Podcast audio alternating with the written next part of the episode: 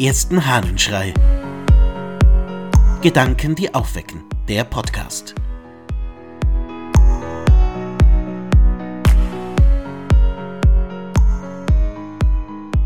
Aller Anfang. Aus dem Hexameron, dem Sechstagewerk des Ambrosius von Mailand. Im Anfang. So beginnt Moses. Eine treffliche Anordnung. Erst betont er, was man zu leugnen pflegt. Erst sollte der Mensch erkennen, dass die Welt einen Anfang hatte, damit er die Welt nicht für anfangslos halte. Darum hebt auch David, da er vom Himmel und der Erde und dem Meere redete, hervor, alles hast du mit Weisheit gemacht.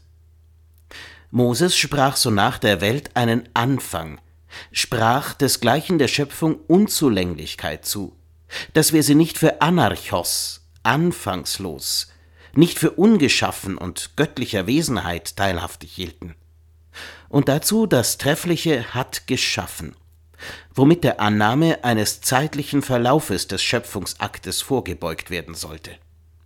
So doch wenigstens sollten die Menschen einsehen, wie unvergleichlich der Schöpfer ist, der ein so gewaltiges Werk in einem so winzig kurzen Augenblick seines Wirkens vollführte, dass die Ausführung seiner Willenstat jedem merklichen Zeitverlauf vorausging. Niemand sah ihn schaffen. Er sah vielmehr nur das geschaffene Werk vor sich.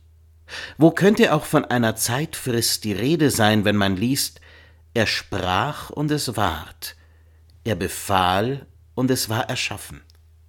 Nicht also eines Kunst, nicht eines Kraftaufwandes bedurfte es für den, der im Nu mit seinem Willensakte die majestätische Pracht eines so gewaltigen Werkes vollendete, so dass er das Nichtseiende plötzlich so ins Dasein setzte, dass weder die Schöpfung dem Willensakte noch der Willensakt der Schöpfung vorausging.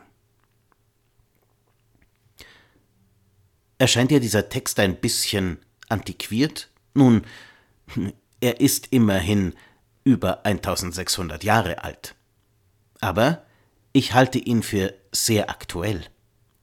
Denn was Ambrosius da schreibt über das Buch Genesis, das er einer alten Tradition folgend Mose als Autor zuschreibt, nun also, was Ambrosius über das Buch Genesis und den Schöpfungsbericht sagt, ist wirklich beeindruckend. Er setzt sich mit der Philosophie auseinander und sagt, die Welt hat als Geschaffene einen Anfang.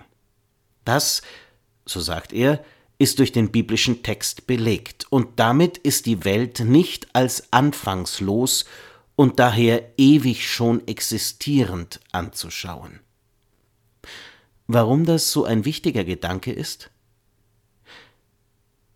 Weil es die Welt an sich, die Erde, auf der wir leben, mit uns zusammen in die Welt der Geschöpfe verlegt und nicht etwa irgendwie göttlich macht, als etwas, das schon immer existiert hätte und das viel mächtiger ist als wir. Nein, wir sind Teil der Schöpfung, zu der die Erde dazugehört. Und daraus folgt eine ganz große Verantwortung für das, wo wir genauso hineingestellt sind wie alles andere auch. Wir haben eine ganz große Verantwortung in dieser Schöpfung, die genauso einen Anfang hat wie wir, genauso von Gott gewollt und ins Dasein gerufen ist wie wir.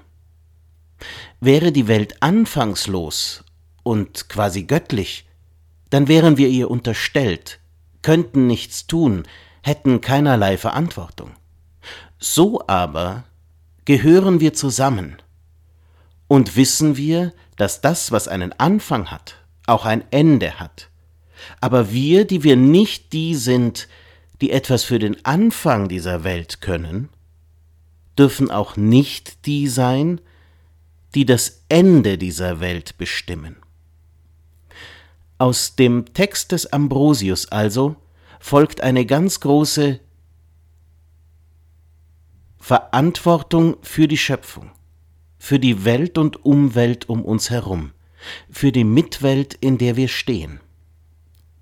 Und dabei erzählt es von der großen Würde, die die Welt und wir in der Welt haben.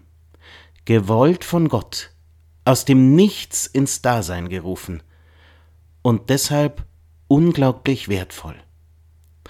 Was für ein moderner Text in einer Zeit, in der das so in Frage gestellt ist. Ich wünsche dir einen von Gottes Schöpfung inspirierten Tag. Dein Ludwig Waldmüller.